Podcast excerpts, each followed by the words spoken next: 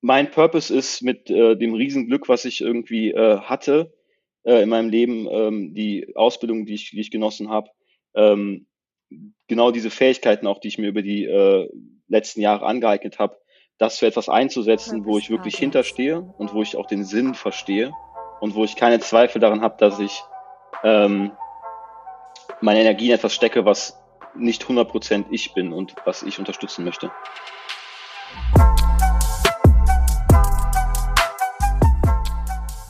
Herzlich willkommen zu einer neuen Folge von Purpose Projects, dem Podcast mit dem nachhaltig guten Stoff. Hier sprechen wir mit Gründerinnen, Mitarbeiterinnen und Menschen von Unternehmen, Projekten und Organisationen, die bei ihrem täglichen Tun und Handeln sehr viel mehr als nur Profit im Sinne haben. Ich bin Boris, komme aus der PR- und Kommunikationsbranche und beschäftige mich den Großteil des Tages mit Öffentlichkeitsarbeit. Und ich bin Moritz, bin tätig im Innovationsmanagement und befasse mich da seit Jahren mit nachhaltigen Geschäftsmodellen und dessen Entwicklung. Und heute wird kein einfaches Thema, aber ein sehr, sehr wichtiges. Ähm, wir haben zu Gast Johannes Bayer, den Vorstandsvorsitzenden bei Sea-Watch. Und falls ihr noch nichts von Sea-Watch gehört habt, ähm, das ist eine Organisation, die sich dafür einsetzt, dass kein Mensch mehr im Mittelmeer sterben und ertrinken muss. Und dafür geht Sea-Watch mit ihren Rettungsbooten raus auf sogenannten Rettungsmissionen und helfen Menschen auf der Flucht. Das ist also wirklich mal eine Folge, die ähm, ja ganz anders ist als die, die letzten Folgen. Ich wünsche euch viel Spaß mit dieser Folge und ja, es lohnt sich. Viel Spaß.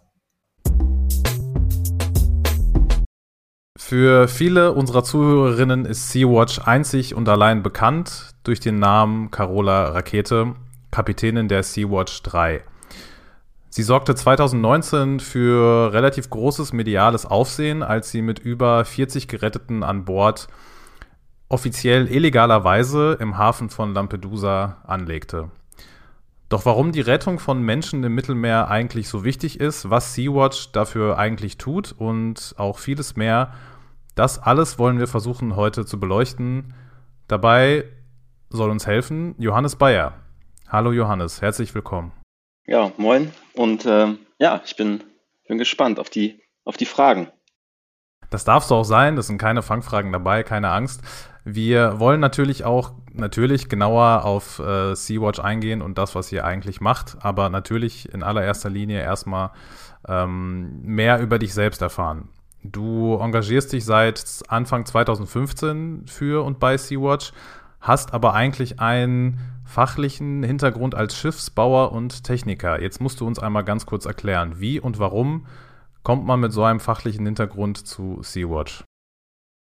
Ähm, genau, ich habe ähm, ein sozusagen, als ich, als ich zu Sea-Watch gegangen bin, habe ich noch äh, studiert, ähm, Schiffbau und Meerestechnik, ähm, damals in, in Stockholm und äh, der Studiengang ist ja eher äh, im Sinne von, ähm, dass man an Land ist. Also es wird ja oft verwechselt im Sinne von, es gibt den Ingenieur an Bord, der sozusagen für die Maschinenanlagen zu, äh, zuständig sind.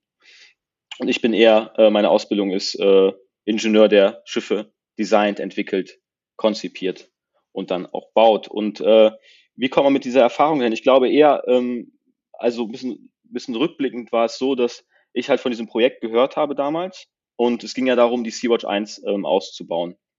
Und mein ähm, Know-how kam eigentlich jetzt nicht unbedingt aus meinem Studium, sondern dadurch, dass ich halt ähm, viel gesegelt bin früher und ähm, auch Segelboote ausgebaut habe. Zum Beispiel ein paar Jahre davor ähm, ein Segelboot, um damit über den Atlantik zu segeln. Da geht es dann halt um ähm, Funkgeräte, äh, äh, Funktechnik einzubauen, äh, die Elektrik einzubauen und ähm, da war die Idee, dass ich sozusagen zu Sea-Watch komme oder habe halt angerufen und gefragt, ob ich das unterstützen kann, das Projekt. Ich habe auch damals gesagt, schon ganz viele Leute da wären das aber ganz, ganz am Anfang dieses Projektes, wo das Schiff im Hamburger Hafen lag. Und äh, der Plan war eigentlich, dass ich ein paar Wochen da ähm, hinfahre nach Hamburg und äh, helfe, die Sea-Watch 1 äh, mit, mit Technik auszustatten, damit sie dann ähm, den Weg bestreiten kann ins, ins Mittelmeer. Das war der Anfangsplan und daraus sind dann ja jetzt über fünf Jahre bei, bei Sea-Watch geworden. Ähm, genau. Genau, du sagst jetzt schon über fünf Jahre. Heute bist du Vorstand bei der Sea-Watch e.V., also beim Verein Sea-Watch. Mal eine ganz simple Frage. Was äh, heißt das eigentlich und äh, was machst du? Äh, puh, ja, schwierige Frage. Ähm, genau, also ähm, Sea-Watch ist ein Verein ähm, als, als, als rechtlicher Körper und äh, ein Verein hat einen gewählten Vorstand ähm, und eine, eine Person davon bin, bin ich. Ähm, ich bin auch seit zwei Jahren äh, Vorstandsvorsitzender. Ähm, und was unsere äh, Aufgabe im Vorstand? Ähm, bei uns ist es so, dass wir versuchen, mit relativ vielen Menschen mittlerweile, also wir haben über äh, 90 Menschen, die bei uns angestellt sind, plus noch ähm, wesentlich mehr ähm, ehrenamtliche Aktivisten, die für uns auch äh, viel arbeiten. Das heißt, es sind schon relativ viele Menschen. Und wir versuchen halt, ähm, so viele Entscheidungen und Dinge, die wir tun, halt so demokratisch und gemeinschaftlich ähm, irgendwie zu, zu, zu, ja, zu beschließen und irgendwie da, da einen Weg gemeinschaftlich zu finden. Und ähm, meine Aufgabe im Vorstand ist, ähm, ja, es ist halt, ich sag mal, von den ganz klaren administrativen Aufgaben, ähm, Arbeitgeber, ähm, administrative Dinge, äh, bis hin zu ähm, ja, aber auch gucken, dass es ein gewisses Alignment gibt mit dem Verein, mit den Leuten, die arbeiten, dass äh, die Teams irgendwie funktionieren, ähm, die verschiedensten Teams, die wir haben, die, die Fachbereiche. Ähm, und ja, man kann sagen, von administrativen Aufgaben bis hin zu äh, die Teams irgendwie helfen, aber auch fachlich in den Teams ähm, unterstützen. Und ja, also es ist wirklich eine sehr, sehr breite, breite Bank von, von Aufgaben. Ja, das hört, hört man schon so ein bisschen raus. Ähm, mal als Beispiel für diese Woche, was ist so eine, eine typische Aufgabe, die vielleicht äh, diese Woche angefallen ist, um das vielleicht noch, noch greifbarer äh, für mich einmal zu machen? Ähm, genau, also es gibt äh, verschiedenste Team-Telcos. Es gibt, äh, wo zum Beispiel ist, ähm, ist unser Schiff am Freitag rausgefahren, äh, die Sea-Watch 4. Und dann gibt es natürlich dafür ähm, auch Calls, wo man nochmal guckt, sind alle Sachen, die man sich überlegt hat, irgendwie auch auch da ähm, ist alles gut vorbereitet, ähm, bis hin zu, dass wir äh, ja einmal pro Woche eine, eine, eine Telco haben, auch im Vorstand, um uns irgendwie zu abzusprechen, was machen wir eigentlich, äh, was sind die nächsten Sachen, die passieren, äh, was ist diese Woche Großes passiert. Ähm, ja, es ist eine, alles sind Kleinigkeiten, ne, die, die sich einfach extrem summieren und es sind ganz viel vor allem auch Gespräche. Jetzt vor allem in, in Corona-Zeit würde ich sagen, sind vor allem viele Gespräche, irgendwie viele ähm, Zoom-Calls, ähm, weil man sich auch nicht mehr im Büro sehen kann, muss man eigentlich eher noch mehr kommunizieren und äh, sorgfältiger kommunizieren. Das würde ich sagen, wo ganz viel äh, meiner Zeit halt ähm, oder wo ich meine Zeit für nutze bei Sea-Watch im Moment. Was würdest du vielleicht, um das einmal kurz äh, abschließend zu behandeln, was würdest du selbst sagen, wie viele ja, Stunden Aufwand in der Woche du für deine Arbeit bei Sea-Watch investierst? Also ist das dann mittlerweile wirklich dein Hauptberuf, obwohl ihr alle ehrenamtlich im Verein tätig seid? Oder hast du überhaupt Zeit, nebenbei noch irgendwie irgendwas anderes zu machen? Ähm, nee, also seit 2020 ist, ähm, bin ich hauptamtlich bei Sea-Watch, das heißt, ich bin voll, voll bezahlt, ähm, wie halt auch über 90 äh, Menschen bei, bei Sea-Watch. Ähm, und Dementsprechend auf jeden Fall zwischen 40 und 60 Stunden. Ich versuche im Moment ein bisschen weniger zu machen, also eher 40 Stunden, ähm, aber eine ganz lange Zeit auch 60, 70 Stunden. Ähm, also klar, ne, wenn, man, wenn man schnell wächst und äh, viele neue Aufgaben dazukommen und natürlich auch ähm, immer wieder große Herausforderungen irgendwie vor uns stehen, dann ähm, arbeitet man natürlich dann schon auch sehr, sehr viel. Ähm, wie fast alle äh, bei Sea-Watch ähm, haben wir natürlich einen sehr großen, ähm, ja, intrinsische Motivation irgendwie da weiterzukommen, äh, die Schiffe rauszubekommen, in Operation zu bekommen. Mm, und dementsprechend natürlich die Arbeitslast auf jeden Fall ähm, in, in gewissen Zeiten doch sehr, sehr hoch. Genau, diese intrinsische Motivation ähm, wird für uns vor allem jetzt sozusagen das Wort Purpose einmal auch äh, als Synonym häufig oder kann man als Synonym da wirklich verwenden. Da werden wir gleich garantiert noch drauf eingehen, ich, bin ich mir eigentlich schon sicher. Ähm, wir haben noch so fünf schnelle Fragen hier gerade stehen, so Purpose Preguntas ähm, wo du gerne so eine Einsatzantwort einmal geben könntest, falls es möglich ist. Und zwar, ich fange mal an. Der größte Irrglaube, wenn es um Sea-Watch geht. Ähm, der größte Irrglaube, der kursiert, ist, dass irgendwas, was wir tun, ähm, rechtlich nicht sauber ist. Slash illegal ist. Mhm. Welche Frage wird dir am häufigsten gestellt? Boah.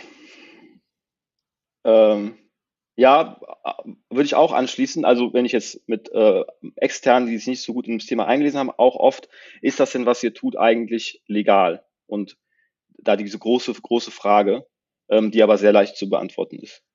Dann dritte Frage, NGO oder Business? Wer erzielt deiner Meinung nach mehr Impact?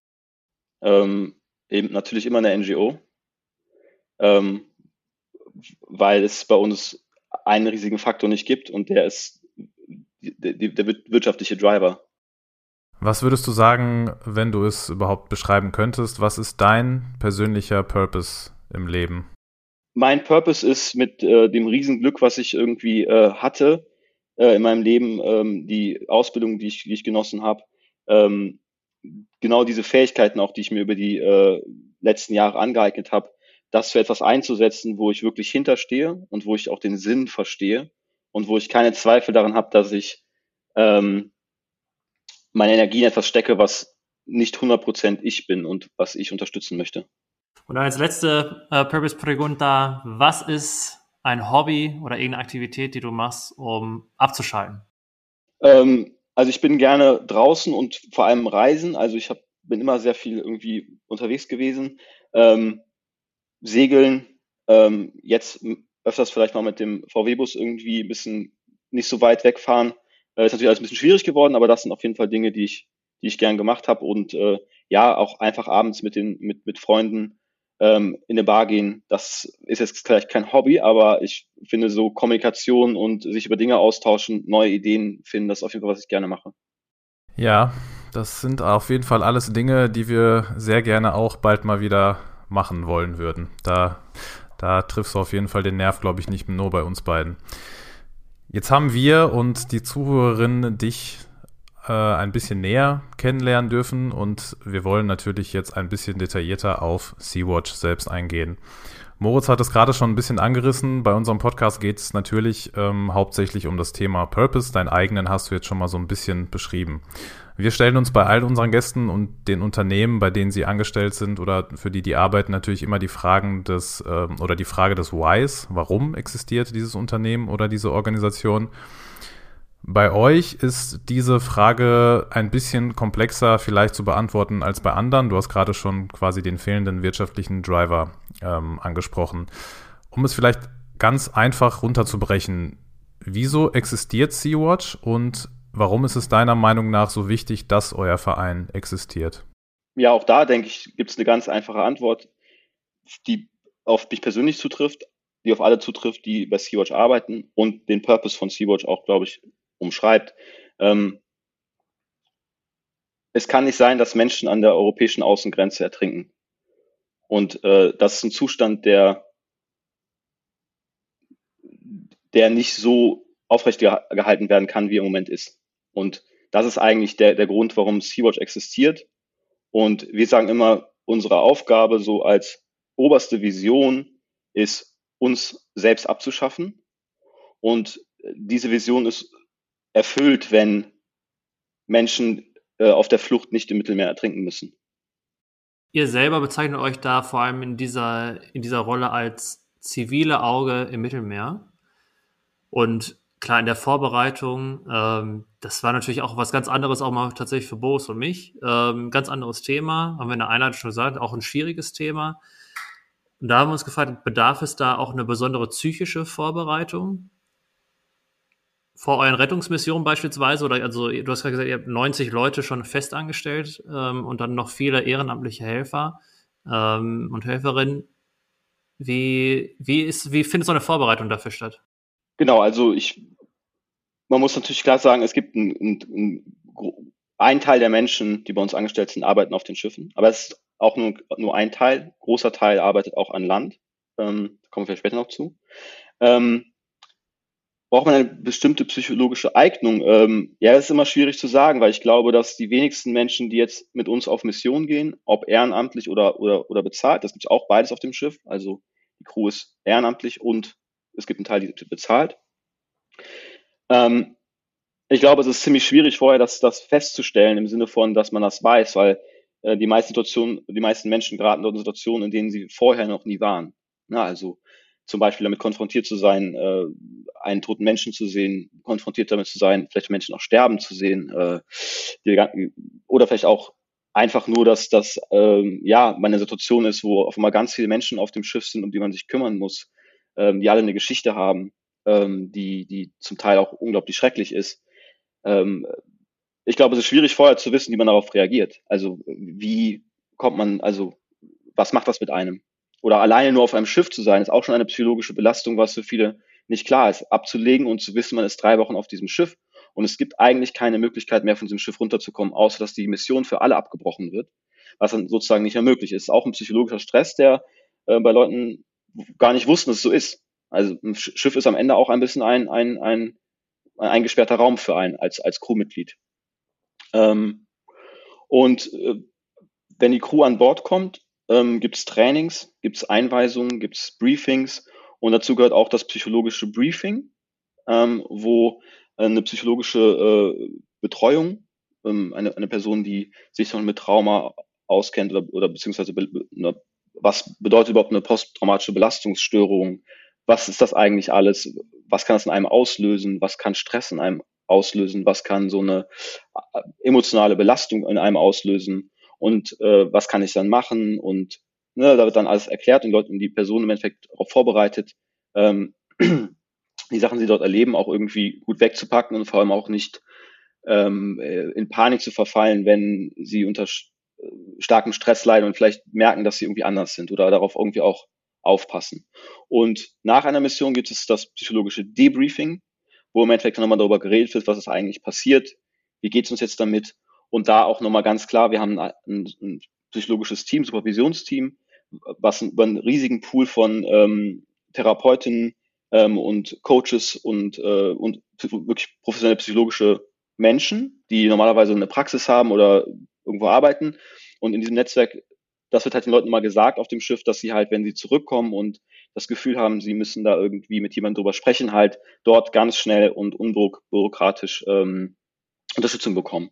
Und das ist im Endeffekt dieses Konzept, um halt zu vermeiden, dass Leute mit uns auf Missionen gehen und äh, nachher ähm, alleine gelassen werden mit den Dingen, die sie vielleicht gesehen haben oder erlebt haben. Das ist so ein bisschen das äh, Konzept bei uns, so ganz kurz erklärt. Ja, es ist auf jeden Fall ja natürlich sehr schwierig, da pauschal äh, das zu beschreiben. Hast du ja gerade schon gesagt, wie der Mensch darauf reagiert, weil natürlich man weiß nicht, was vorher passiert, deshalb ist es schwierig, sich da irgendwie ähm, konkret darauf vorzubereiten. Deshalb ist die nächste Frage vielleicht im Anschluss daran nicht minder schwierig zu beantworten, aber was würdest du sagen, was für Menschen arbeiten für euch? Also du hast gerade schon gesagt, es gibt Leute, die an Land arbeiten, die raus mit auf die Rettungsmission fahren, äh, bezahlt und unbezahlt, aber du hast gerade schon von deinem eigenen ja, Antrieb gesprochen. Glaubst du, dass alle, die bei euch mitarbeiten, genau denselben Antrieb haben? Sich bei, oder warum die sich bei euch engagieren? Ja, bin ich mir sehr sicher, dass auf jeden Fall, also es gibt natürlich immer verschiedene Motivationen, warum Menschen irgendwas tun. Und ich glaube, da gibt es auch immer einfach auch mehrere Sachen. Ne? Also man kann ja auch bei Seawatch sein, weil man einfach extrem viel lernt, ähm, mit coolen Menschen zusammenarbeitet, ähm, schnell auch die Möglichkeit hat, Verantwortung zu übernehmen, ähm, ja, einen unglaublich riesigen Wissensschatz da irgendwie dann auch innerhalb von, wenn man bei uns arbeitet, ein Jahr arbeitet, hat man sehr, sehr viele Dinge gelernt, egal ob auf Land oder auf dem Schiff. Ähm, aber ich denke, der größte Anteil ähm, der Motivation von den Menschen, die bei uns arbeiten, ist immer, dass sie hundertprozentig hinter dem stehen, was, was wir tun. Und weil ich glaube, also was ganz klar ist, wir bezahlen nicht gut genug, dass ähm, die Motivation Geld sein kann. So, dafür bezahlen wir einfach nicht gut genug. Ähm, und genau, deswegen bin ich mir sehr sicher, auch wenn man, wir machen häufiger so Alignment-Meetings, wo wir zusammen halt gucken, okay, was ist eigentlich unsere Ausrichtung, wo stehen wir eigentlich hinter? Ähm, und da zeigt sich eigentlich immer, dass eine, eine die Mehr, Mehrheit, eine riesige Mehrheit, ähm, genau deswegen Sea-Watch wichtig findet, weil es das tut und auch so, wie es das tut ähm, und die davon Teil sein können. So, und der essentiellste Teil von, von Sea-Watch, würde ich jetzt mal einfach sagen, sind, sind die Rettungsmissionen. Und du hast gerade schon auch gesagt, dass ähm, ja am Freitag beispielsweise die Sea-Watch 4 äh, losgestartet ist. Erklär uns doch einmal, was, was heißt überhaupt dieser Begriff Rettungsmission und wie, wie verläuft das ab? Weil viele kennen nur sehr dramatische Bilder aus den Nachrichten. Okay, ich versuche mal ganz, ganz kurz ähm, das zusammenzufassen. Also für uns ist eine Mission, heißt bei uns, ähm, das Schiff legt ab, bis es wieder anlegt. Und vor allem, bis die äh, sozusagen die Missionscrew wechselt. So, das war vor Corona waren das drei bis vier Wochen. Jetzt ist das länger, weil durch Quarantäne, das ist alles richtig kompliziert geworden. Ähm, ne, wir müssen Apartments mieten, wo die Leute in Quarantäne sind, die, dann müssen die getestet werden, dann kommen die aufs Schiff, weil das Schiff ist sozusagen eine ähm, Corona-freie Zone. Und um das zu, zu gewährleisten, äh, ist, muss man sehr, sehr viel ähm, ja, sich überlegen, wie es geht. Dementsprechend sind die Missionen jetzt länger, weil sonst lohnt es sich einfach nicht. Wenn man zehn Tage vorher, zehn Tage nachher, dann zehn Tage nochmal in Deutschland und dann nur zwei Wochen auf Mission war, ist es so ein bisschen quatschig. Deswegen sind die Missionen länger. Mission ist dann, ähm, die Crew kommt auf, aufs Schiff, die Missionscrew kommt aufs Schiff, es wird trainiert, es gibt die Briefings, ne, wie ich eben schon gesagt habe, auch zum Beispiel das psychologische Briefing, die Teams werden ein, eingewiesen, ähm, es, es wird nochmal alles geklärt, es wird äh, proviantiert, also das ganze Proviant für die Crew, aber auch für die Gäste kommt an Bord.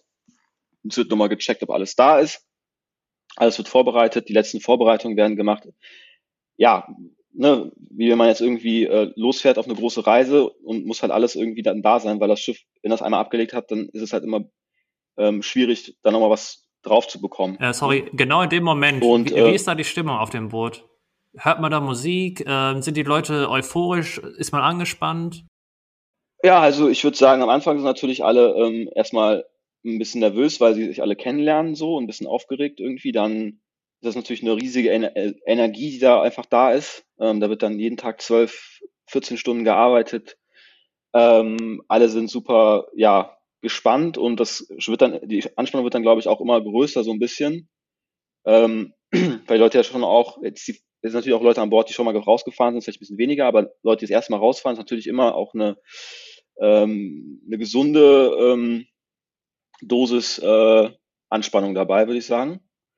Ähm, und ja, ich würde sagen, zwischen euphorisch und, und äh, auch ein bisschen natürlich, gewisse Ängste sind natürlich auch da. Ne? Also ist nicht im Negativen, aber schon natürlich Bedenken, was kommt auf mich zu, äh, wird das alles gut gehen, bin ich der Richtige dafür, schaffe ich das auch, also, ne, äh, werde ich nicht, ist nicht irgendwie das, äh, ja, also ich bin ja auf dem Schiff Einsatzleiter, wenn ich auf, auf Mission fahre. Und da ist natürlich auch viel so Sozialkomponenten natürlich dabei und Gespräche natürlich mit Leuten führe, es ist oft so, dass man dass die Leute Angst haben, zum Beispiel seekrank zu werden, dass sie Bedenken haben, irgendwie auszufallen, ihren Job nicht machen zu können, dass sie sich gleichzeitig aber auch riesig freuen, mit die Möglichkeit zu haben, auf diese Mission zu fahren. Also sehr emotional auf jeden Fall, ja. Wie oft warst du selbst schon äh, als quasi Einsatzleiter mit auf so einer Mission und wann war das letzte Mal? Äh, letztes Mal war ist jetzt mittlerweile schon, uh, warte mal, äh, Wechsel von 2019 auf 2020 und ich weiß gar nicht genau, ich habe äh, achtmal, zehnmal also schon auf jeden Fall relativ häufig. Von 2015 bis jetzt. Ähm, Genau, wir wollten deine Reise gar nicht äh, unterbrechen. Also wir sind gerade sozusagen, die Rettungsmission ist gestartet. Genau, so und dann ähm, legt das Schiff ab ähm, auf, auf sozusagen auf die Rettungsmission. Ähm, diese Rettungsmission ist ja nicht, dass wir sozusagen ablegen, wenn wir einen Notruf haben. Das muss man den Leuten auch oft erklären, sondern dieses Schiff fährt, fährt sozusagen raus und ist dann mehrere Wochen auf See und um auf diese Notfälle zu reagieren zu können. Und ähm, dann fängt die Reise an, ähm, sozusagen entweder von Sizilien, jetzt war es ein bisschen weiter weg, in das Einsatzgebiet, was ähm, sozusagen an der Außengrenze der ähm, Europäischen Union liegt und äh, sozusagen vor, ja im Endeffekt zwischen, zwischen Sizilien und, ähm, und äh, Libyen ähm, ist im Endeffekt die, die, die Einsatzzone, also alles, alles äh, südlich von, von den letzten Inseln, ne? Malta und Lampedusa. So. Ähm, und dort angekommen ähm, ist das Schiff im Endeffekt im Standby sozusagen, also ready to rescue. Ähm, es werden auf, auf, der, auf der Fahrt dahin werden noch Trainings gemacht mit den Schnellbooten. Äh, die Crew muss ja üben, wie man die ins Wasser lässt. Das ist halt immer eine, eine Operation, irgendwie die ins Wasser zu lassen. Das muss auch sicher ablaufen und auch schnell ablaufen. Ähm, das wird einfach trainiert es werden verschiedenste Trainings an Bord gemacht, die medizinischen Trainings, das sozusagen Embarkation Training, also wie die Menschen, das können ja Hunderte sein, die innerhalb von einer kurzen Zeit auf das Schiff müssen und müssen dann ja auch registriert werden. Wir müssen ja wissen, wie viele Menschen an Bord sind. Man muss Menschen zählen, was gar nicht so einfach ist. Ähm, und man muss gucken, ob es direkt Leute gibt, die Mediz also eine Art Triage, sage ich mal, im Sinne von, man muss gucken, braucht da jemand sofort medizinische äh, Sachen, diese ganzen Sachen werden trainiert. Und dann ist das Schiff sozusagen in der Einsatz, im Einsatzgebiet und wartet darauf, Informationen zu bekommen und oder in den Rettungsfall ähm, involviert zu sein. Das heißt, es kann sein, dass eins von unseren Flugzeugen, immer auch zwei Flugzeuge, die äh, da in diesem Gebiet fliegen, ähm, ein, Sch ein, Schiff sehen, was, was, ein, was ein Seenot ist. Und dann wird die Position weitergegeben und ähm, die Rettung wird eingeleitet. Oder es kann sein, dass ähm, die Menschen an Bord äh, äh, direkt um Hilfe rufen. Äh, manchmal haben die ein Satellitentelefon, nicht immer, manchmal ist das so und ähm, rufen dann von sich aus nach Hilfe, wenn äh, Wasser ins Boot kommt, wenn sie nicht mehr weiterfahren können oder wenn sie in Probleme geraten oder oder oder. Also wenn sie sozusagen äh, erklären sich dann selbst zum, zum Seenotfall und, und bitten um Hilfe, weil ähm, das nicht mehr weitergeht irgendwie und alles, alles nicht mehr so gut ist. Ähm, oder man findet einfach wirklich direkt, also sobald man im Einsatzgebiet ist, ist durchgängig bei Tageslicht sind mehrere Personen äh, auf der Brücke mit Ferngläsern und gucken ganz klassisch raus. Und dann kann man auch auf dem Radar, wenn das Wetter, ganz, also wenn es nicht so starke Wellen sind, kann man auf dem Radar vom Schiff ähm, auch kleine Schiffe sehen. Und ähm, im Endeffekt ist dann äh, bis zu einem Rettungsfall ähm, also wenn man dann das hat und in die Nähe gefahren ist, werden die Schnellboote zu Wasser gelassen. Ähm, es wird dahin gefahren, es wird geguckt, was ist eigentlich los, ähm, was muss gemacht werden. Dann werden Schwimmwesten ausgeteilt. Das ist immer der erste Schritt, nachdem man mit Kom Kommunikation mit den Menschen aufgebaut hat, gefragt hat, was, was, was, was, ob es irgendwelche äh, direkten Notfälle gibt, ob vielleicht jemand irgendwie unten im Boot liegt und, und nicht mehr atmet oder irgendwie direkt sozusagen ähm, medizinische ähm, Hilfe braucht, werden Schwimmwesten ausgeteilt. Das ist deswegen so wichtig, ähm, weil von den Menschen fast keiner schwimmen kann. Also das ist halt auch nochmal so ein Riesending. Man ist dann irgendwie im Mittelmeer und es ist 40 Grad und wir gehen abends halt immer dann, geht man auch mal schwimmen irgendwie und denkt, ah, ist ja super warmes Wasser. Aber die meisten Menschen können echt, können halt nicht schwimmen so, ne? Oder haben das nicht gelernt. Dementsprechend ist natürlich, dass wenn sie ins Wasser fallen, ohne Schwimmweste, ähm, ja, eine Katastrophe. Und wenn alle Schwimmwesten anhaben und die Situation ruhig ist, äh, fangen wir an, die Menschen äh, sozusagen in kleinen Gruppen ähm, von, von ihrem ähm, äh, äh, von, von, ihrem, von ihrem Boot, also es können ja so ein kleines Holzboot sein, es kann ein, ein größeres Rubberboot, also so ein Schlauchboot sein, äh, die man ja oft auf Fotos gesehen hat, ähm, auf, auf unsere Schnellboote geladen, also immer in so kleinen Grüppchen und dann sicher zum großen Schiff gefahren und dann aufs große Schiff sozusagen ähm, embarkt, also ich sag auf Deutsch, äh, ja, steigen dann über. Und äh, genau, und äh, dann fängt sozusagen auf dem großen Schiff das Team, das heißt bei uns äh, Guest Care, also die Menschen, die wir retten, sind für uns Gäste, ähm, also die Geretteten. Fängt dann auf dem Schiff, äh, gibt es das, das medizinische Team, es besteht aus vier Personen, und es gibt ein Guest Care Team, und da fängt dann sozusagen deren Arbeit an. Äh, Im Sinne von, okay, die Leute müssen ähm, kommen aufs Boot, äh, bekommen so ein, so, so ein kleines Armbändchen, damit wir ähm, ähm, sozusagen wissen, wie viele irgendwie auch an Bord sind. Das ist ja auch wichtig, wie viele ähm, Kinder, wie viele äh, Frauen an Bord sind, ähm, Schwangere, ähm, ob es medizinische Fälle gibt und dann, dass sie sicher unterkommen, dann bekommen die eine Decke, ähm, eventuell äh, müssen die alle äh, durch so eine Art, äh, müssen geduscht werden, weil es ist oft so, dass Benzin ausläuft in den Booten und ähm, Benzin und Salzwasser, das produziert ähm, so eine chemische Reaktion, die so eine ziemlich aggressive, ähm, also ist einfach sehr, sehr aggressiv. Und wenn man da, ähm, also das fängt so nach einer halben Stunde an, dass sozusagen die Haut anfängt zu brennen und so und nach Stunden äh, verätzt das im Endeffekt wirklich ähm, ja die Haut. Ne? Das ist richtig schrecklich. Und Leute haben halt die Klamotten an, müssen dann sozusagen, wir kriegen bekommen Wechselklamotten, die sind komplett nass. Äh, Wechselklamotten, also werden können duschen oder müssen geduscht werden, wenn sie vor allem, wenn die diese ähm, Fuel Burns, also diese Verbrennung von vom, vom Benzin haben und bekommen dann Wechselklamotten und werden sozusagen ähm, auf Deck so positioniert, dass sie sicher untergebracht sind und ihnen wird gezeigt, wo die Toilette ist und das. Das sind diese ganzen Dinge, die dann sozusagen passieren müssen und das ist dann wirklich so ja, das ist so, man hat einfach ganz viele Menschen, wie, und die müssen halt irgendwie dann versorgt werden. Ne? Und wir versuchen natürlich auch, ähm, es ist natürlich klar, es absolute Low-Level-Versorgung ist, aber das soll trotzdem ähm, ja menschenwürdig sein und es soll ähm, halt das Beste, was wir in der Situation machen können, wird halt gemacht. So, ne? Das sagen wir immer. Und genau, das passiert, bis alle Menschen an Bord sind sicher. Dann werden die Schnellboote wieder hochgekramt und dann fängt halt die Routine an, weil wenn das 200, 300 Menschen sind, dann muss das sehr, sehr gut ähm, äh, ja, getaktet sein alles. Ne? Das sind Menschen, die wollen Informationen haben, ähm, die haben dann auch Hunger, die werden seekrank, äh, die wollen vielleicht ärztlich betreut werden. Äh, genau, und das ist dann ähm, ziemlich viel Arbeit. So, und das läuft dann halt so lange, bis äh, wir im Hafen sind und die Menschen sicher an, an Land gehen können. Genau, da haben wir jetzt ja also schon mal, ja, in, das war ja wirklich jetzt eine, eine lange Geschichte. Ich, da, da kann man tatsächlich noch viel mehr erzählen, weiß ich. Aber wir haben jetzt ja den Switch gerade vor allem jetzt so weg von der Crew ja, hin zu den Menschen, ähm, die wirklich gerettet werden. Ähm, da einmal, kannst du irgendwie eine Zahl nennen von, ja, wie viele Gäste oder wie viele Leute ihr aus dem Mittelmeer gerettet habt? Boah, ich finde äh, diese Zahlen ein bisschen schwierig, äh, weil da müsste ich jetzt so gucken, jetzt was die aktuelle Zahl ist. Ähm, ich denke, auf unserer Internetseite steht das wahrscheinlich. Ähm, es sind auf jeden Fall mehrere tausend im zweistelligen Tausenderbereich von Menschen, die irgendwie von uns gerettet wurden. Ähm, ich weiß nicht, ob das so eine Zahl ist, die irgendwie, auf die man irgendwie stolz sein kann, jetzt im Sinne von so, oh, das ist eine riesige Zahl. Ähm, ich finde es immer so ein bisschen, ab, ab einer gewissen Menge wird es so ein bisschen, finde ich, uninteressant oder ungreifbar, weil es auch so riesig ist. Ne? Es sind so viele Menschen, die über unsere Schiffe gegangen sind.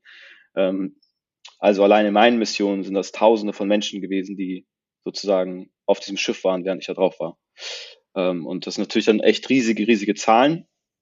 Und gleichzeitig glaube ich, dass es nicht so sinnvoll ist, dann sozusagen zu gucken, wie viele das waren, sondern weil es ist halt für jeden Einzelnen irgendwie wichtig. Ne? Also die deutsche Seenotrettung oder die spanische noch viel, viel krasser. Die fahren tausende von Meilen raus, um einen Einhandsegler zu retten. Und äh, da steht dann ja auch nicht, ähm, wie viele Menschen sie gerettet haben. So, ne? Aber es sind auf jeden Fall sehr, sehr viele und ich glaube, wenn man sich interessiert für die Zahlen, äh, kann man mit Sicherheit ganz viel, vor allem von diesen faktischen Informationen, wo ich auch jetzt nicht wirklich äh, vielleicht auf, auf dem neuesten Stand, deswegen sage ich keine, auf unserer äh, Homepage finden. Ja, kann man, glaube ich, bestimmt und alle, die sich dafür interessieren, die können das bestimmt auch leicht rausfinden. Ähm, ich glaube, viel wichtiger auch ähm, für unsere Zuhörerinnen und für uns auch ähm, ist nicht natürlich nicht die exakte Zahl, wie viele Leute schon, äh, wie viele Gäste, Menschen über eure Schiffe gegangen sind, sondern eher, was mit diesen Menschen nach der Rettung eigentlich passiert. Ähm, wir wissen natürlich auch und du vor allem, dass diese ganze Arbeit, die ihr macht, im öffentlichen Diskurs mehr oder weniger kontrovers diskutiert wird oder auch sehr politisch äh, teilweise diskutiert wird. Kannst du vielleicht kurz erläutern oder erzählen, was mit diesen Menschen nach der Rettung passiert und was deiner Meinung nach mit diesen Menschen eigentlich passieren sollte, wenn es da einen Unterschied gibt? Ja, also ähm, leider können wir, also wir versuchen das jetzt auch immer mehr, so das so ein bisschen zu tracken auch, weil wir es auch so ein bisschen als ähm, auch ein bisschen als gefühlte Verantwortung ein bisschen sehen, so ähm, was passiert eigentlich mit den Menschen, wenn sie unsere Gangway, also sozusagen die Gangway verlassen? Also was, was ist da mit denen? Man fragt sich das ja selbst auch. Die Crew, man ist manchmal eine Woche mit denen an Bord und hat auch vielleicht Freundschaften oder nicht Freundschaften, aber Bekanntschaften irgendwie geknüpft. Und ähm, was oft, was halt äh, passiert, wenn wir in den Hafen kommen, ist, dass die Menschen halt registriert werden. Ähm, sie betreten ja da den Schengen-Raum und äh, werden sozusagen registriert und ähm, dann wird ja im, im weiteren Schritt geguckt, ob die überhaupt irgendwie ähm, Bleiberecht, Asylrecht oder irgendeinen Status überhaupt erlangen können. Ähm, das hängt natürlich davon ab, was ihre Geschichte ist und woher sie kommen, aus welchem Land und das ist immer unterschiedlich kompliziert. Ähm, und genau im Hafen ist oft das Rote Kreuz auch und äh, zum Beispiel Save the Children ähm, die, die äh, Minderjährigen, äh, unbe also unbegleiteten Minderjährigen ähm, sozusagen in Obhut nimmt. Das sind nämlich auch gar nicht so wenige. Ähm, also wirklich Kinder, die 10, 12, 14 sind, die allein unterwegs sind oder ihre Eltern verloren haben auf der Flucht. Ähm, genau, was passiert mit den Menschen danach? Also es ist, ähm, genau, es kommt auch Teil darauf an, ne, wo die Leute herkommen, ähm, was für einen Fluchtgrund sie angeben können, ob ihre, ob, ihr, ob man ihre Geschichte glaubt. Ja, also das sind alles solche Faktoren, die ähm, natürlich ähm, ja total ähm, für die, für die Einzelschicksale natürlich total schrecklich sind. Ähm, das ist auch für uns natürlich total schwierig. Auf dem Schiff ähm, versuchen wir das mit den Menschen nicht so im Detail zu besprechen, weil ähm, wir sie erstens nicht beraten können darin, ähm, weil wir es auch nicht dann nicht im Detail wissen. Ist dann ja auch irgendwie in Italien ähm, und auch nicht in Deutschland so. Ähm, und genau, und weil viele von den Menschen nach unseren Gesetzen ähm, wahrscheinlich kein, kein Recht haben, also zu bleiben. Ähm, also ein ganz großer Anteil von diesen Menschen hat, ähm, hat kein Recht. Und wie das sein sollte, also ich glaube, dass, ähm, dass jeder Mensch das Recht hat, äh, zu fliehen so. Und äh, das, das ist ja auch so festgelegt. Also das ist auch ein Menschenrecht. Ne? Also du darfst, darfst jederzeit dein Land verlassen. Problem ist nur, wohin, weil ähm, es gibt kein Recht, dass ein anderes Land dich aufnehmen muss. So, ne? Das ist natürlich die andere Sache. Ähm, und ich glaube, dass das Riesenproblem ist halt, dass, ähm, dass dadurch, dass halt so krass abgeschottet ist Europa, diese ganze Maschinerie der Flucht und auch das riesige Business, was dahinter steht, da werden unglaublich viel Geld mitgemacht mit diesen Menschen. Ähm, denen werden krass falsche Versprechen äh, gemacht, ähm, die werden äh, in Fallen gelockt, die werden gefoltert. Ähm, in Libyen ist es gang und gäbe, dass da Menschen gefoltert werden und dann müssen ihre Familien anrufen und dann müssen die äh, Geld überweisen, dass sie sozusagen aus dem Foltergefängnis äh, freigelassen werden. Ähm, diese ganze Maschinerie, so die ist ja dadurch entstanden oder wird dadurch befeuert, ähm, dass halt es keine Möglichkeit gibt für Menschen aus Zentralafrika, mittlerweile auch aus, aus Nordafrika. Also es gibt eigentlich gar keine Möglichkeit, nach Europa einzureisen, der legal ist. Und ähm, man kann da für nichts wirklich jetzt sich irgendwo anmelden oder man kann sagen, so, jo, ich würde gerne in, in Deutschland studieren. Also das gibt's immer so, kleine Möglichkeiten gibt's immer, aber die sind einfach unglaublich schwierig. Und deswegen gibt es eigentlich nur diese Art der illegalen, ähm, der illegalen Flucht. Und die ist einfach unglaublich gefährlich und da sterben jede Menge Menschen bei. Und ich finde, dass, ähm, dass man dafür Lösungen suchen muss. Und ähm, es wird leider im politischen Diskurs auch in Deutschland vor allem ja auch einfach unglaublich populistisch argumentiert. So im Sinne von, ja, wir können nicht ganz Afrika aufnehmen. So, ja, ähm, aber wenn man sich die Zahlen anguckt, dann sieht man, dass wir nur ganz kleine Prozente der Menschen, die auf der Flucht sind vor Krieg zum Beispiel, überhaupt aufnehmen. Wenn man sich dann die Nachbarländer zum Beispiel anguckt, von diesen Ländern, die nehmen Millionen von Menschen auf ähm, und versorgen die. Nur ein ganz kleiner Bruchteil äh, will eigentlich nach Europa oder will dort sozusagen die Chance irgendwie nutzen, um vielleicht auf ein besseres Leben. Ähm, und durch diese illegale Flucht ist das halt alles komplett, ähm, ja, komplett absurd auch, ne? weil die Menschen ihr ganzes Geld und Gespartes ausgeben, um irgendwie nach Europa zu kommen es werden in falsche Versprechungen gemacht, die überhaupt nicht eingehalten werden können, ähm, dann vor Ort. Ähm, und am, am, am Ende kommen sie halt traumatisiert, haben die Hälfte ihrer Freunde verloren, haben kein Geld mehr in Europa irgendwie an und dann wird ihnen gesagt, so, jo, ihr könnt nicht bleiben und ihr müsst zurück. Ähm, und gewonnen ist damit irgendwie gar nichts und ganz viele Menschen und vor allem die Einzelschicksale, was wir mal vergessen auch in diesen ganzen Diskursen, ne, das ist ja, dann redet man nur von welchen Zahlen, wie viele Menschen da irgendwie gekommen sind, aber ähm, man muss halt auch die Einzelschicksale angucken, weil da um die geht's ja nachher. So, wir sind ja alle Menschen irgendwie und Einzelschicksale, finde ich, kann man immer viel besser greifen. Und wenn es ähm, jemand ist, äh, der einem dann die Geschichte erzählt, dann ähm, kann man eigentlich gar nicht sagen, so ja, äh, man möchte, dass ähm, äh, Europa so brutal im Endeffekt seine Grenzen verteidigt, weil das bedeutet, dass halt dieses Kind da ertrinkt. So, das ist dann die Konsequenz und ich finde, ähm, da muss es andere Lösungen geben. Und äh, ähm, Seawatch sagt ja ganz klar, es muss eine Safe Passage geben. Also es muss die Möglichkeit einer äh, legalen, sicheren ähm, und, und äh, möglichen ähm, Ausreise und Einreise ähm, geben. Und äh, die gibt es de facto im Moment nicht. Ja, es ist, wie gesagt, es ist ein sehr schwieriges Thema und du hast gerade auch den, ähm, quasi diesen populistischen Diskurs, der teilweise geführt wird, auch selber angesprochen. Wenn man sich manchmal ähm, äh, verschiedene, ich weiß nicht, Dokumentationen bei YouTube zum Beispiel anguckt, es gibt eine gute, die wir auch gerne verlinken können in den Shownotes von Steuerung F, Ähm, die waren, glaube ich, mit auf einer äh, eurer Rettungsmission und da wurde auch sehr, sehr gut ähm, dargestellt, dass zum Beispiel ja Gerettete dann noch Kontakt haben zur Crew, im Nachhinein auch Jahre später da irgendwie Bekanntschaften weiter bestehen, das, was du gerade schon beschrieben hast. Wenn man sich unter solchen Videos manchmal die verschiedenen YouTube-Kommentare durchliest, dann ja, wird da sehr oft von, davon gesprochen, dass ihr quasi moderne Menschenschlepper wärt. Und äh, die vermengen quasi eure Arbeit mit diesem riesigen Business, mit dieser Maschinerie, die du gerade selber auch schon angesprochen hast. Was könnt ihr oder was kannst du solchen Menschen ähm, entgegnen, die euch für eure Arbeit so lautstark öffentlich kritisieren? Ähm, naja, also es ist ja erstmal ein, ein, irgendwie ein, ist ja irgendwie eine Straftat, ne, die einem da vorgeworfen wird, so, ne? Also einmal im, im Diskurs natürlich irgendwie auch so ein, so ein Wort, so Menschenschmuggler, so das ist, das klingt ja nicht sonderlich nett irgendwie und es klingt irgendwie auch so, als, als würde man äh, diese Menschen irgendwie wie Ware schmuggeln, so, ne? Ich finde das sehr entmenschlichend und äh, ziemlich krass. Ähm, ist, äh, und gleichzeitig ähm, muss man dann immer sich fragen, okay, ähm, ne, da, da gab es ja eine unglaublich lange Diskussion, hoffentlich komme jetzt nicht wieder los, nur weil ich es hier sage, zwischen den so diesen ähm, Pull- und Push-Faktoren irgendwie. Ne? Ich weiß nicht, ob das euch was sagt. Ähm, also sozusagen ähm, sind wir ein Faktor, der die Flucht ähm, sozusagen erst überhaupt erst ermöglicht. Ne? Ist, dadurch, dass unser Schiff da ist, äh, können deswegen erst überhaupt Menschen nach Europa kommen. Das ist einfach mehrfach widerlegt worden. So und äh, ich glaube vor allem auch widerlegt worden, wenn man sich jetzt letzte Zeit anguckt, wo alle Schiffe festgesetzt waren und die Menschen trotzdem sich in Boote begeben haben und äh, nach Lampedusa gefahren sind oder nach Malta gefahren sind oder sogar nach Sizilien gefahren sind.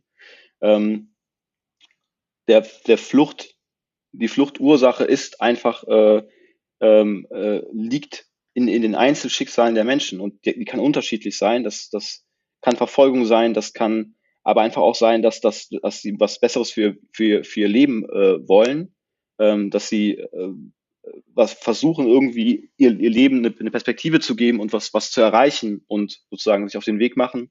Es kann sein, dass sie direkt verfolgt werden oder um ihr Leben rennen müssen. Davon ist eine ganze Bandbreite irgendwie. Und ähm, irgendwie dann äh, Sea-Watch vorzuwerfen, dass wir irgendwie Menschenschmuggler sind, das ist halt, ja, das ist, das ist halt rechte Rhetorik. Ne? Und äh, ich glaube, dass, dass man da einfach, man kann das halt für Menschen, die vielleicht wirklich so denken, deswegen habe ich am Anfang gesagt, was eine Frage, die oft geführt wird, ist das, was ihr tut, illegal? Und da kann man ganz klar sagen, nein, von uns ist niemand im Gefängnis und vor jedem Gericht, vor dem wir standen oder vor, vor allen an, äh, sozusagen Anklagen, mit denen wir uns auseinandersetzen mussten, wurden wir immer freigesprochen. Vor jedem Gericht. Und auch Carola Rakete, äh, Rakete ist nicht im Gefängnis. So. Und wenn sie etwas Illegales getan hätte, dann wäre sie dafür bestraft worden. Und ist sie nicht. Ähm, und wir tun, die Dinge, die wir tun, sind in, in, im vollen Bewusstsein der, der Rechtslage und im Endeffekt stellen wir sicher, dass Recht eingehalten wird. Und das muss man, vor allem, wenn man schon so argumentiert, dann muss man sich das, finde ich, auch, ähm, sollte man sich das genau angucken. Also wenn man jetzt nicht wirklich nur jemand ist, der einfach nur rechts ist und gegen uns hetzt, sondern wirklich jemand ist, der das wissen möchte, der, der kann sich ja solche Sachen gerne angucken und sich da ja auch irgendwie mit uns reden oder ähm, auch mal eine, Doku oder so gucken oder auch wo, ich sag mal, unabhängige Stellen, das jetzt irgendwie, ne, natürlich, dass ich das sage, ist klar, aber es gibt ja auch unabhängige äh, Stellen, wie zum Beispiel hohe Gerichte in Italien, ähm, die sagen, nee, was, was ihr getan habt, ist nicht illegal gewesen und dementsprechend seid ihr hier nicht irgendwie, bekommt ihr keine Strafe. Und äh, das finde ich wichtig, ähm, das dann immer auch nochmal zu sagen dabei. Ihr habt da für eure Rettungsmission ja auch wirklich nicht nur Kritiker, sondern auch echt eine Menge Unterstützer und Unterstützerinnen. Ähm, da haben wir ganz am Anfang darüber gesprochen, dass ihr ein Verein seid. Das heißt, ihr seid jetzt gerade auch, ja, ihr finanziert euch hier rein über Spenden. Da einmal eine kurze Frage. Sind das eher klein, äh, oder wenige Spender und Spenderinnen, die viel spenden? Oder sind es viele, die, die wenig spenden? Es sind extrem viele Spender, die ähm, eher kleine Beträge spenden. Also so 50 Euro, das ist so eine Spende, die wir häufig bekommen. Und im Moment haben wir halt auch ganz viele, und das versuchen wir immer weiter auszubauen, sind halt ähm, Fördermitglieder. Äh, Menschen, die uns sozusagen jeden Monat mit, mit, mit Geld also ne, jeden Monat uns Geld geben, was natürlich für unsere Planungssicherheit natürlich einfach einfach super gut ist, weil wir einfach extrem hohe laufende Kosten haben mit Flugzeugen und Schiffen. Und da ist, glaube ich, boah, jetzt kriege ich schon wieder Ärger. ich glaube 17, 18 Euro, irgendwie sowas. Unter 20 Euro. Sagen wir, unter 20 Euro ist auf jeden Fall so die Durchschnittsspende von diesen, von diesen Menschen. Und das zeigt eigentlich, dass es halt ganz, ganz viele Menschen sind, die uns einen kleinen Betrag geben. Weil genau diese Verbindung zwischen wie finanziert man sich und wie, wie erzielt man seinen Purpose, ne? wie wird man seinem Purpose gerecht, worüber wir gerade schon gesprochen haben, ist ja eine essentielle Frage für viele. Und ähm, jetzt vor allem bei dem Thema Migration und Flucht ähm, sind es vor allem dann die NGOs, also so wie ihr, die diesen Kampf ja wirklich äh, ja alleine führen, hat man so, so zum Teil so den, den Eindruck. Deswegen, du bist da der Experte. Kennst du Unternehmen, die Business machen, aber auch so diesen gleichen Purpose wie ihr verfolgen? Sprich, ich nehme mal als Beispiel Share ähm, Sebastian Stricker, äh, da der Geschäftsführer, der verkauft ja Produkte, aber verfolgt natürlich eine klare Mission, also sein Purpose, dass er beispielsweise ähm, Leuten in Not Nahrung gibt. Gibt es in dem Bereich auch, ähm, wo ihr tätig seid, solche Unternehmen oder sind es nur NGOs? Na ja, gut, also unser Bereich ist ja auch sehr, sehr klein. Ne? Also ähm, das ist jetzt ja nicht sonderlich viele, die das tun und alle alle, die mir jetzt in den, in, den Sinn kommen, sind, ähm, sind Vereine. Und das ist ja auch ein bisschen so eine Tradition. Also auch in Deutschland ist die Seenotrettung ja durch einen Verein ähm, organisiert. Das ist ein Verein, der einen staatlichen Auftrag übernimmt. Ähm, das ist auch in vielen anderen Ländern so. Hm, dass sozusagen die, die Seenotrettung, die, die, also die normale Seenotrettung, sagen wir mal, also die vor der Küste, die, die Seenotrettung, ähm, oft von Vereinen durchgeführt werden. Natürlich auch vom Staat irgendwie mitfinanziert, aber auch durch Spender. Ne? Also in Deutschland ähm, ist, ist glaube ich, ähm, läuft es auch ganz viel über Spenden, die ähm, die GZS, die ähm, die Rettungsboote ne, bei, bei Sylt und überall irgendwie hat, in der Nordsee, in der Ostsee, ähm, über Spenden. Und deswegen Business, ähm, glaube ich, äh, eher, eher nicht. Nee, also fällt mir jetzt gerade nicht ein. Ja, falls einer unserer Hörer oder Hörerinnen ja da ähm, ja direkt irgendwie ein Unternehmen gerade im Kopf hat, ähm, sagt uns gerne Bescheid. Ähm, uns ist tatsächlich auch äh, keins eingefallen. Nee, nicht wirklich. Und deshalb ähm, passt auch dazu auch ein bisschen unsere abschließende Frage tatsächlich. Wir sind nämlich schon leider beim Ende angekommen. Ich glaube, wir hätten da noch sehr, sehr viel länger äh, über dieses Thema sprechen können. Ähm, welches Unternehmen oder welche Organisation oder welche Person ähm, würde dir spontan einfallen, die bei der du sagst, die fliegen noch ziemlich unterm Radar in der Öffentlichkeit, machen aber so gute Arbeit, dass die viel mehr Beachtung verdient hätten? Ähm, oh, da gibt es jetzt viele.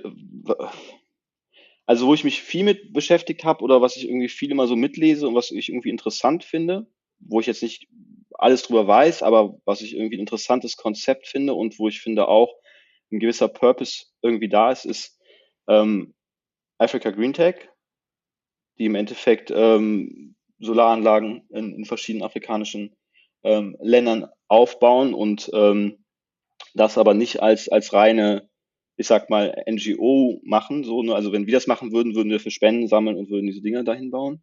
Und da ist ja so ein bisschen anderes Konzept im Sinne von, ähm, dass man das halt ähm, schon auch als äh, ja, schon, schon auch wirtschaftlich gesehen, das Ganze, ne? Also so wie ich es verstanden habe. Ja, hoffe, nee, ähm, das ist definitiv richtig. Die, die setzen auch einen großen Fokus vor allem darauf, die Gesellschaft vor Ort so ein bisschen zu empowern, äh, im wahrsten Sinne des Wortes sogar dann, äh, mit Solarstrom. Und da ist es ein sehr, sehr nachhaltiges Geschäftsmodell. Hatten wir, ähm, Boris, auf unserem Purpose äh, Radar. Ich glaube, in der ersten oder zweiten Version sogar. Du kannst auch gerne noch zwei weitere nennen. Du meintest, dir fallen sehr viele ein. Vielleicht hast du ja noch was im Petto. Ja, nee, sonst, also ich glaube, das, das, das, das ist schon sowas, wo ich sage, das ist wirklich ähm, vielleicht noch underrated oder wo ich vielleicht noch nicht so viele, auch vor allem, wie die das angehen, jetzt nicht so viele kennen. Also dieses Konzept von Share oder Viva Con Aqua, das, das gibt's ja schon, da gibt's ja ein paar verschiedene Sachen, die, die so in die Richtung auch gehen. Auch immer mehr, ne? Also das ist ja auch etwas, was immer, immer mehr sehen, auch dass ähm, auch solche Firmen irgendwie genau das so ein bisschen neu denken. So, ne, dieses, vor allem diese finanzielle Bereicherung so ein bisschen rausnehmen und dafür, also weniger finanzielle Bereicherung, mehr irgendwie noch ein bisschen was dahinter steckt. Da gibt es dann Konzepte, wo ich eher vielleicht kritisch wäre und andere, wo ich denk, denke, so, okay, das ist eine, eine gute Sache. Ähm, aber nee, lass uns das so, so stehen lassen. Ich finde das, das finde ich ganz gut. Okay, sehr gut. Johannes, das war ein wirklich tolles Gespräch mit dir und äh, ja, wünsche dir noch einen schönen Tag. Danke dir. Ja, ähm, danke für die Einladung und ähm, ja, Zeit verging ja richtig schnell. Äh, super interessante Fragen, auch mal ganz andere Fragen. Also super danke schön dafür. Danke, Johannes. Danke auch äh, an euch und eure Arbeit. Äh, Respekt auf jeden Fall dafür oder davor äh, haben wir, was ihr macht und danken dir für deinen Besuch. Moritz, eine, wie ich finde, sehr, sehr besondere und auch wichtige Folge, die wir gerade aufgenommen haben, beziehungsweise das Gespräch, das wir geführt haben mit Johannes. Was ist dein Key Takeaway von unserem heutigen Gespräch? Ja, war besonders, da hast du recht. Ähm, ja, Key Takeaway, ich habe ein deutlich besseres Verständnis von einer Rettungsmission. Auch so, so ein paar Begrifflichkeiten, die er benutzt haben, sind auch, wo ich denke, okay, gibt einen guten Einblick auch, ähm, wie die Crew von Sea-Watch da tickt. Und ich nehme tatsächlich auch mit, dass Sea-Watch größer ist, als ich noch vor ein paar Tagen auch dachte. Also ähm, ich schätze mal, du kanntest Sea-Watch vorher auch vor allem durch den, durch den Fall durch Carola Rakete, oder? Ja, auf jeden Fall. Also das haben wir auch ein bisschen angeschnitten. Das war auf jeden Fall das medial am meisten besprochene äh, Ereignis, was mit Sea-Watch verbunden war in den letzten Jahren. Und klar, bei mir war das auch sehr präsent. Es gibt da äh, nicht nur eine, auch Doku äh, zu, zu dem Thema bei YouTube, die man sich auch natürlich äh, jetzt in der Recherche vorher angeschaut hat. Da gibt es zwei, drei Stück, die wir auch sehr gerne in den Shownotes verlinken können. Aber ja, klar, das ist das, was man so hauptsächlich mitbekommen hat. Und dann natürlich alles, was, mit den generellen äh, öffentlichen Diskussionen, ob in den Nachrichten oder sonst wo zu tun hat. Ähm, ja, wie du richtig schon gesagt hast, also alles so ein bisschen abstrakt immer gewesen. Man kannte halt die Bilder, die dramatischen von irgendwelchen Rettungsversuchen, die wir halt in den Nachrichten gesehen haben oder von da kennen, aber so wirklich im Detail, wie groß das auch wirklich ist, was du gerade meintest, über 90 Leute, das hätte ich nie im Leben gedacht, wenn ich ehrlich bin. Ähm, das war schon sehr, sehr cool zu hören, einfach auch von ihm und von, ihn, von ihm auch nochmal detaillierter erklärt zu bekommen, was die eigentlich wirklich machen. Und äh, ich will einmal zurückerinnern, äh, als es darum ging, wollen wir Sea-Watch äh, anfragen, ähm, da haben wir beide gesprochen und der Fokus unseres Podcasts ist ja vor allem eher so Profit and Purpose, Hand in Hand. Darüber haben wir ja gerade auch zum Schluss noch einmal kurz mit Johannes gesprochen. Jetzt äh, rückblickend, ähm, bist du happy, dass wir Sea-Watch als Verein, also gar kein, gar kein Profit in dem Sinne, ähm, eingeladen haben? Ja, ich finde schon. Also, also ich bereue es auf jeden Fall nicht, also auf gar keinen Fall, dass wir äh, mit ihm darüber gesprochen haben. Allein schon äh, ja zur eigenen Horizonterweiterung würde ich es mal nennen, ähm, aber im größeren Rahmen oder Kontext unseres Podcasts finde ich, darf es auch solche, ich würde sie mal ja Ausreißer in Anführungsstrichen nennen. Wir haben ja auch zum Beispiel mit äh, Neven Subotic über seine Stiftung gesprochen. Ja, Viva Con Agua Klar, auch. bei ja, ihm. Stimmt. Viva Con Agua, so, also wir haben schon ähm, auch Akteure und Unternehmen dabei oder NGOs, Projekte, sage ich mal, die in verschiedene Richtungen gehen. Und ich finde, diese Vielfalt äh, im, im purpose-orientierten Handeln sollten wir auch abbilden. Von daher ähm, fand ich das sehr, sehr, sehr, sehr gut und wichtig, wie schon gesagt, dass wir die am Start hatten. Ich weiß nicht, ob du das genauso siehst Doch. oder vielleicht ein bisschen Also, anders. ähm, hättest du mich vielleicht vor ein paar Monaten gefragt, ich gesagt, nee, nee, hier, wir machen hier vor allem Fokus auf Business äh, in Verbindung mit Purpose. Ähm, das hat sich aber auch für mich äh, tatsächlich nochmal geändert, weil es geht ja auch vor allem um so Purpose des Einzelnen, ne, so, und da hat er das tatsächlich ähm, ja sehr authentisch beantwortet auch, ne, so, dass er seine Profession, die er gelernt hat, jetzt so für was Gutes einsetzt, wo er dahinter steht, so, und das ist auch ein Purpose Project, ne? Also und deswegen, ich bin happy, dass Johannes äh, heute hier war. Ähm, hab definitiv viel gelernt auf dieser ganzen Reise bis hierhin. Bin äh, gespannt auf das Feedback ähm, von unseren Hörern und Hörerinnen. Und ja, nächste Woche quatschen wir beide dann im Purpose Radar zu zweit. Mal gucken. Äh, das erste Mal hat auch schon Spaß gemacht. Das zweite Mal muss äh, genauso viel äh, Spaß machen. Genau, wir haben das ja noch gar nicht richtig angekündigt, ne, in der richtigen Folge. Äh, wir haben das einfach mal so mir nichts, dir nichts gemacht, so genau. Für alle, die es vielleicht noch nicht mitbekommen haben und diese Folge jetzt hören und sich denken, worüber reden die eigentlich? Äh, es gibt den Purpose Radar, wie wir den ja nennen, äh, jetzt auch einfach als Audio. Also nicht auch, sondern nur noch so. Also das, was wir vorher jede zweite äh, Woche zwischen unseren regulären Podcast-Episoden veröffentlicht haben auf LinkedIn und Instagram, das machen wir jetzt einfach in Audioform, weil wir uns sicher sind, ihr kriegt nicht genug von unseren beiden Stimmen, deshalb müssen wir euch jetzt jede Woche Sehr schön, beschenken. sehr schön gesagt. Ne? Äh, nur zur Info, genau. Genau. Also hören wir uns schon nächste Woche wieder. Yes. Und apropos Geschenk, damit können wir auch, glaube ich, die Folge beenden. Wir haben es gerade nochmal angesprochen mit Fördermitgliedschaften äh, für Sea-Watch. Ja. Jeder oder jeder, die sich ähm, hier gerade angesprochen gefühlt hat, dass es ein Thema ist, für das man sich engagieren möchte, soll gerne mal auf Sea-Watch gehen und sich die Fördermitgliedschaft anschauen. Und damit verabschieden wir uns, Boris. Ich freue mich auf nächste Woche. Peace. Richtig, ich mich auch. Abonniert uns, liked uns, teilt uns und wir freuen uns auf euer Feedback. Ciao zusammen.